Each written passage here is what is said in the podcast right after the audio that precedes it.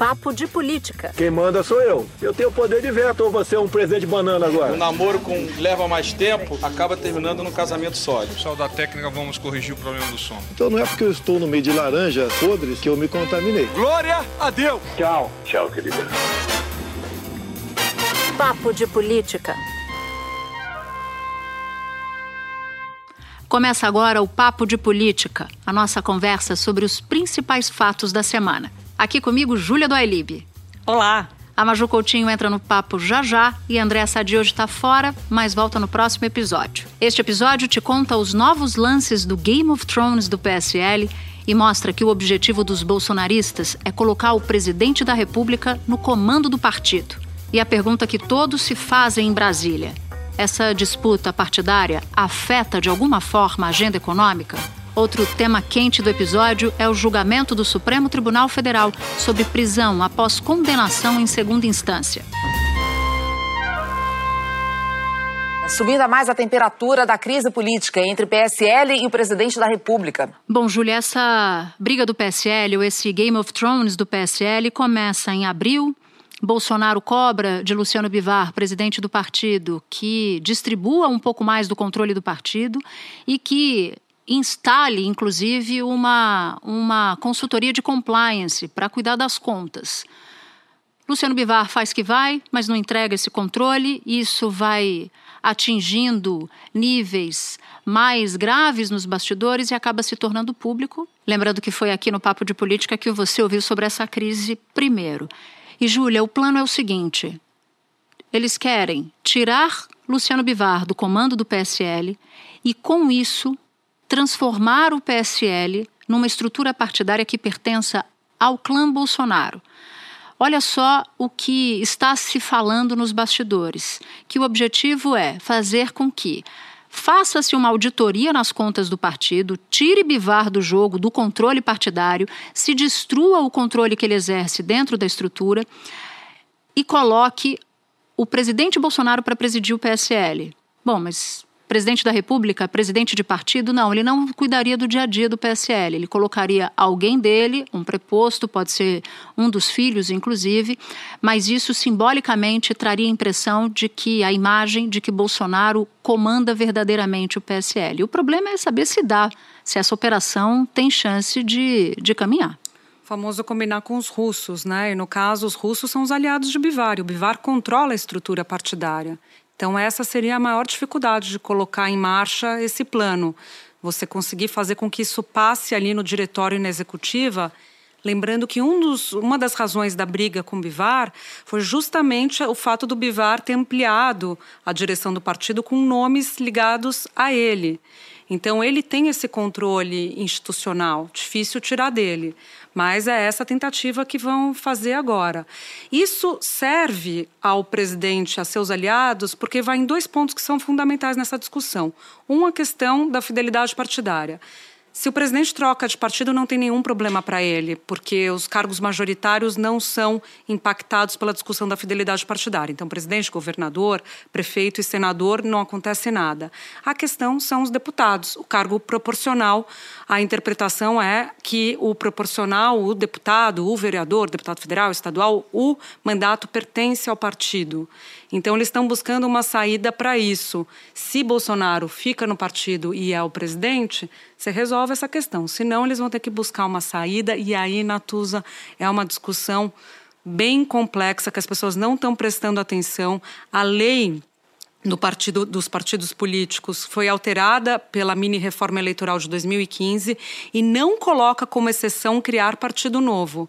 Isso significa que você pode perder o mandato mesmo indo para um partido novo, mas mas o TSE tem uma resolução lá de 2007 que coloca como exceção partido novo e muita gente está se amparando nessa resolução de 2007 do TSE. O que, que isso significa? Que a questão vai ser judicializada também. Pois é, e tem muito bolsonarista se apegando à ideia de que com um partido novo leva-se tudo. E pelo que você está trazendo para a gente, pode ser que não seja bem assim. Como há divergência, há briga na justiça. Exatamente. A briga na justiça, o que já se sabe é que o mais difícil é levar os din o dinheiro, os dinheiros, né?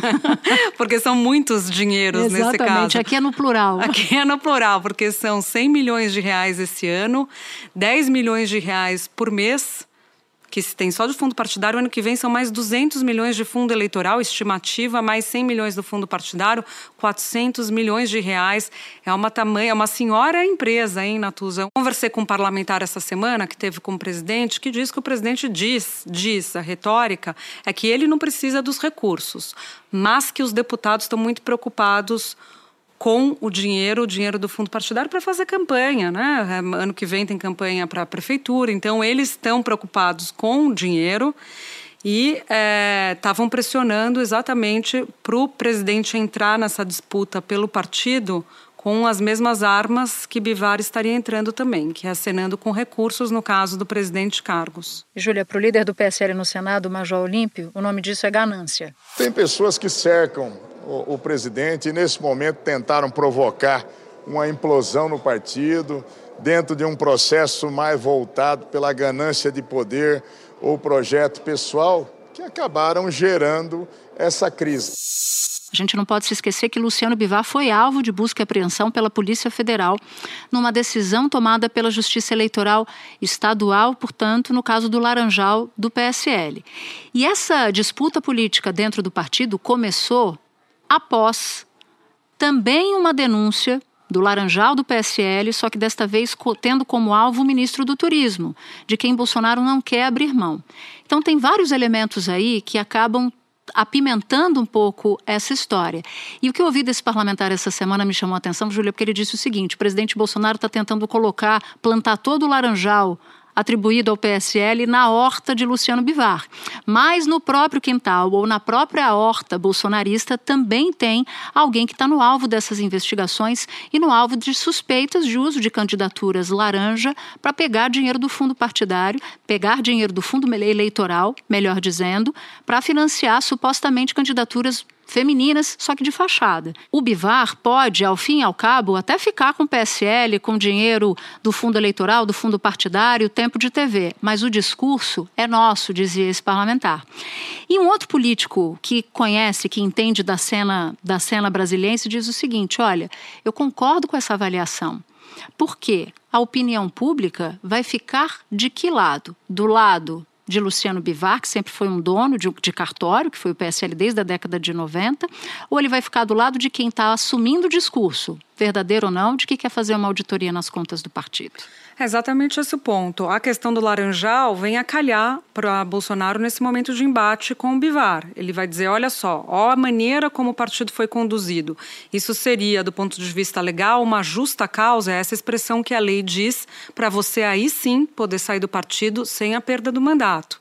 Então, cabe a ele, é, funciona para ele, funciona para os deputados que o seguiriam. Agora acontece que ele usa esse discurso de um lado sobre o Laranjal e esquece esse discurso de outro, são dois pesos, duas medidas, Totalmente. como é que vai funcionar? Porque se é laranjal para o Bivar, é laranjal para o Marcelo Álvaro Antônio. Então não tem como fugir disso. O que ele diz nos bastidores. Cada um tem seu pé de laranja. Né? Cada um tem seu pé de laranja. O que ele diz nos bastidores é que o caso de Marcelo Álvaro Antônio seria muito frágil do ponto de vista das investigações. Não é isso que a gente ouve dos investigadores de quem está ali mergulhado na, na, na, na investigação, apuração. na apuração. E, Júlia, tem um outro fato que é uma pergunta que muita gente está se fazendo de como um ex-ministro do Tribunal Superior Eleitoral, Admar Gonzaga, foi parar na equipe de defesa do presidente Jair Bolsonaro. E aí me contaram uma história muito curiosa que eu queria dividir contigo e com quem ouve aqui o Papo de Política. Que lá atrás, no primeiro mandato ainda do Bolsonaro, ele conheceu Admar Gonzaga. Admar Gonzaga, inclusive, era servidor da Câmara, ele era datilógrafo começou como datilógrafo, essa profissão você que entende bem que é mais da tua idade, né, Júlia? Ela adora falar isso, só que ela esquece que a Sadi não está participando desse episódio e a Sadi é da bancada dos jovens. Mas eu venho depois, viu, gente?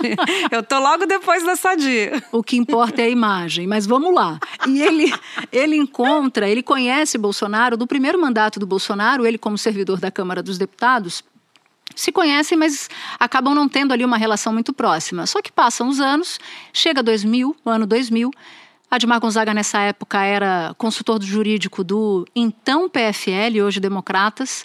Bolsonaro procura por ele e diz o seguinte: Olha, tudo bem e tal, ó, tá acontecendo um absurdo, meu filho não pode ser candidato. Mas por que, que ele não pode ser candidato? Não, porque ele tem 17 anos. Admar Gonzaga ajuda Bolsonaro a promover ou provocar a justiça eleitoral com o seguinte entendimento: você não pode disputar uma eleição e vencendo, vencida a eleição assumir o mandato se você for menor de idade. Mas se você disputar uma eleição aos 17 anos e a posse se der quando você já fez 18, tá tudo certo. Resumo da ópera: Bolsonaro vai pedir essa ajuda para Dilmar Gonzaga, a Dilmar Gonzaga consegue provocar esse entendimento, dá certo e Carlos Bolsonaro se torna candidato a vereador, vence a eleição e se transforma no vereador mais jovem do Brasil.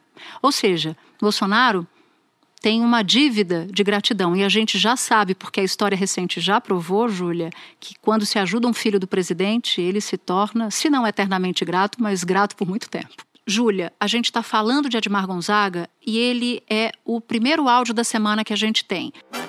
O Ministério Público tem defendido que em tese pode ser até pode até ser caso de improbidade administrativa, porque se o partido, a, grande parte do dinheiro do partido, ou seja, quase que a totalidade é, advém de recursos do fundo partidário, isso tem que ser fiscalizado. O gestor tem, ele tem obrigação, é, como qualquer gestor público, de dar uma boa aplicação e uma aplicação direcionada nas atividades partidárias desses recursos públicos.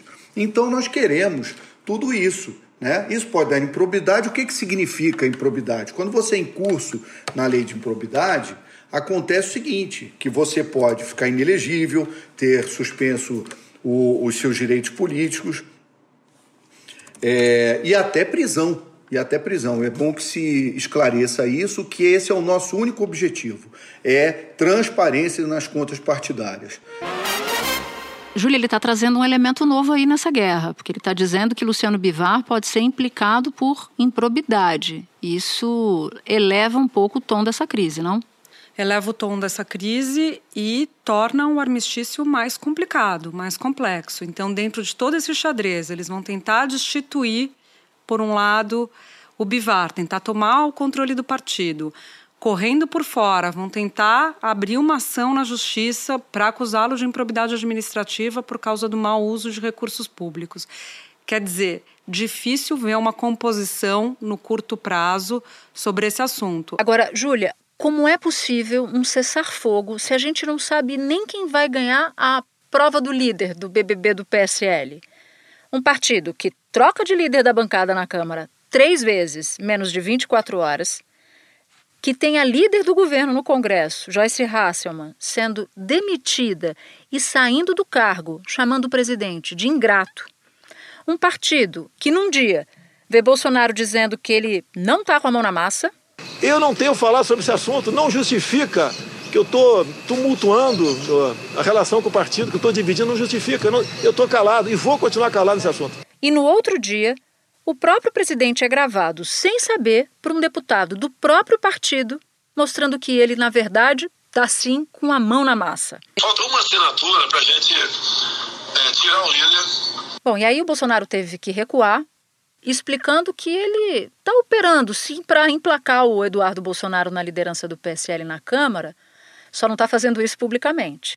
Eu não trato publicamente esse assunto, converso individualmente. Se alguém grampeou o telefone, primeiro uma desonestidade, ok? Já tem gente no Congresso falando até em República do Grampo. Todo mundo gravando todo mundo. Depois do Bolsonaro, o líder do PSL, o delegado Valdir, que Bolsonaro tenta trocar pelo filho no cargo da liderança, também foi gravado sem saber por um outro colega. Eu vou impedir o presidente. Aí eu mostro a gravação dele. Eu tenho a gravação. Não tem conversa. Não tem conversa. Eu implodo o presidente. Olha, tanta confusão que é cada vez mais corrente a ideia de que o presidente nem precisa de oposição. Até o Eduardo Bolsonaro, no meio da disputa pelo cargo de líder, está vendo a ambição dele de se tornar embaixador nos Estados Unidos subindo no telhado. E não dá para falar agora, não tem clima para o nome dele passar para uma votação no Senado.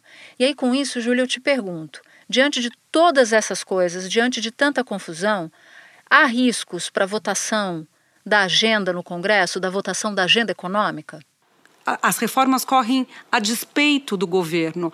Há uma intenção, há uma avaliação dos parlamentares de que é necessário você reformar, é necessário você mudar algumas das regras para destravar a economia. Eles são cobrados também ali na, na ponta, nos seus redutos eleitorais, para apresentar alguma coisa para ajudar o país voltar a crescer. Então, a agenda econômica, eu diria que hoje tem anda com as suas próprias pernas, independentemente do Palácio do Planalto. Agora, é a agenda econômica.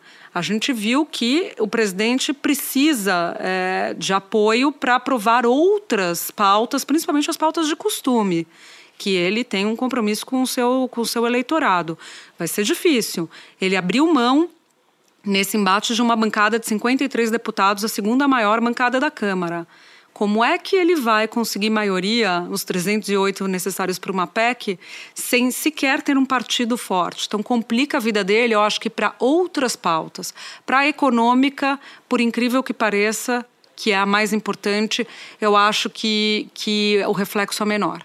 Muito embora não está excluída a possibilidade de haver sustos no meio do caminho eu não queria deixar o assunto PSL sem antes falar daquilo que já se tornou a marca do Papo de Política, que é a trilha da semana.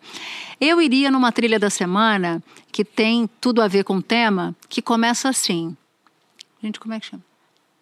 Carne e unha, alma gêmea, Bate coração, as metades da laranja. Ela adora cantar. Ela canta no karaokê, ela ama. Fábio Júnior, minha gente. Só que o problema de conhecer a Natuza há muitos anos é que a gente sabe que a Natuza canta tudo errado. eu então... canto. Eu assumo essa delação premiada. É, sou eu, sou ela eu. Ela canta.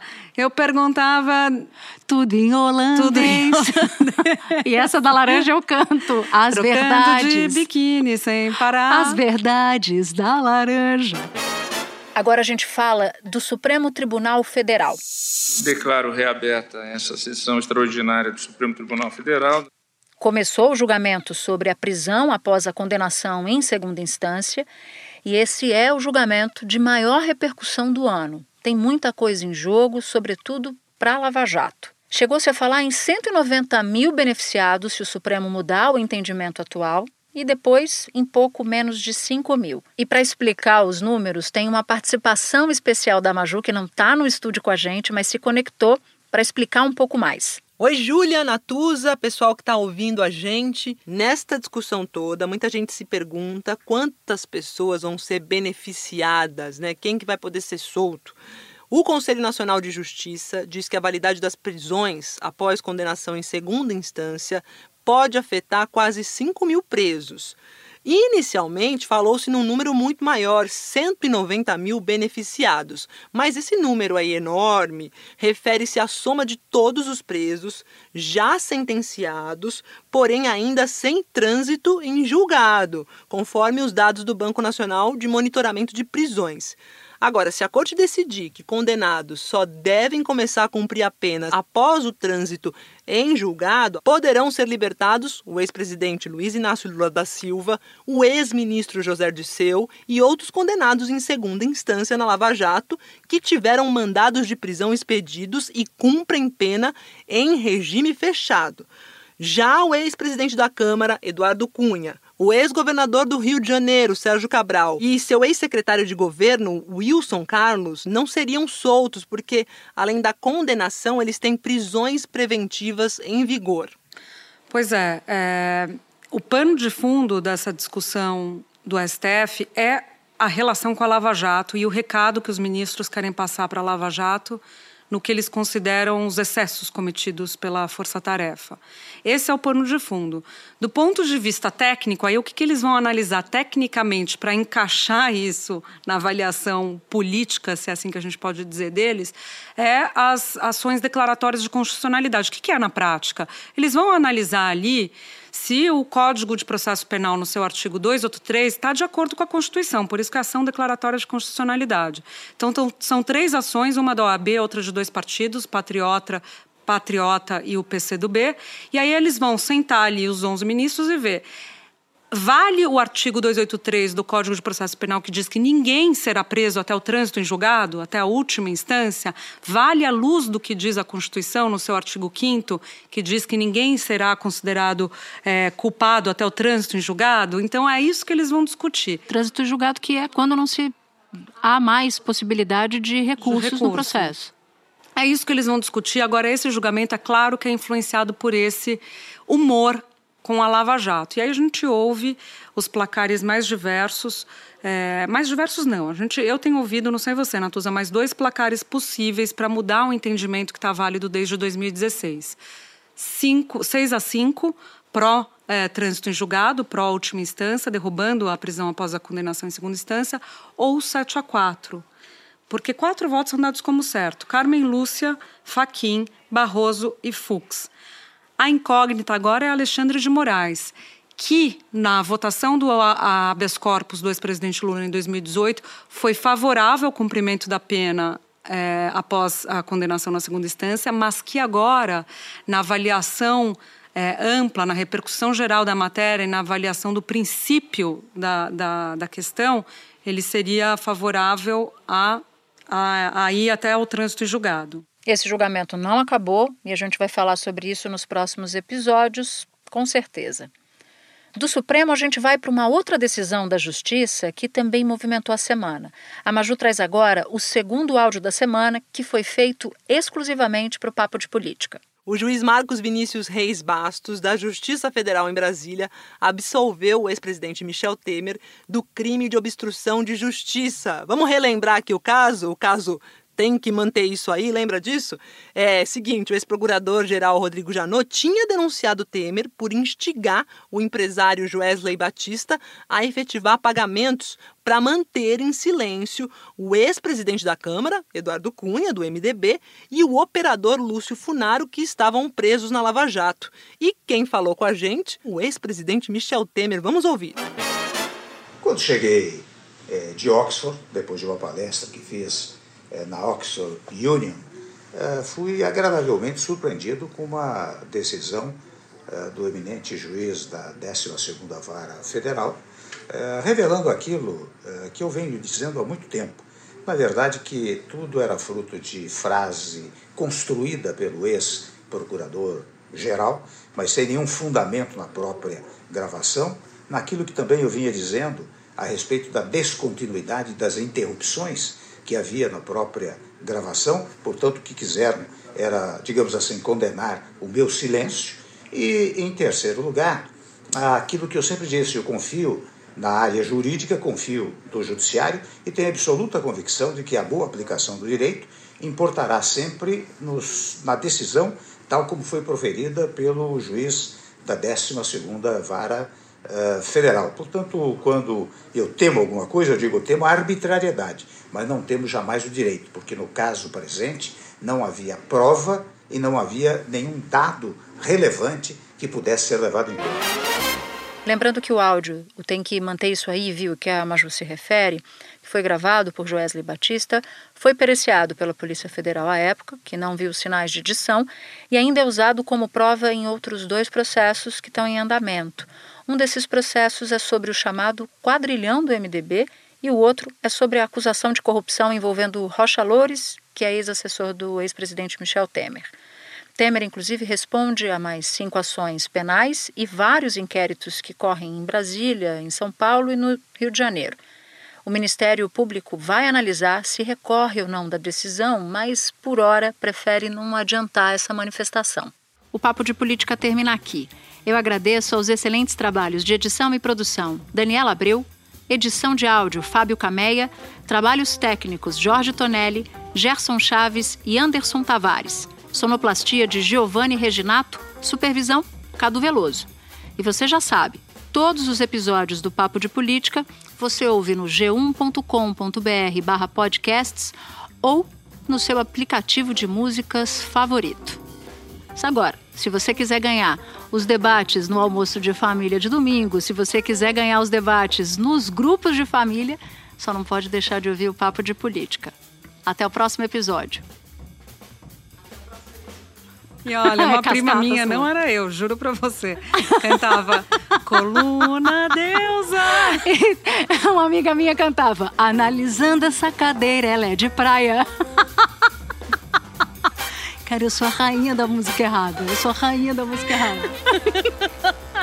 A gente sabe, cara. Ainda bem que você não erra assim no ar, viu? Com outras informações. Só com a música.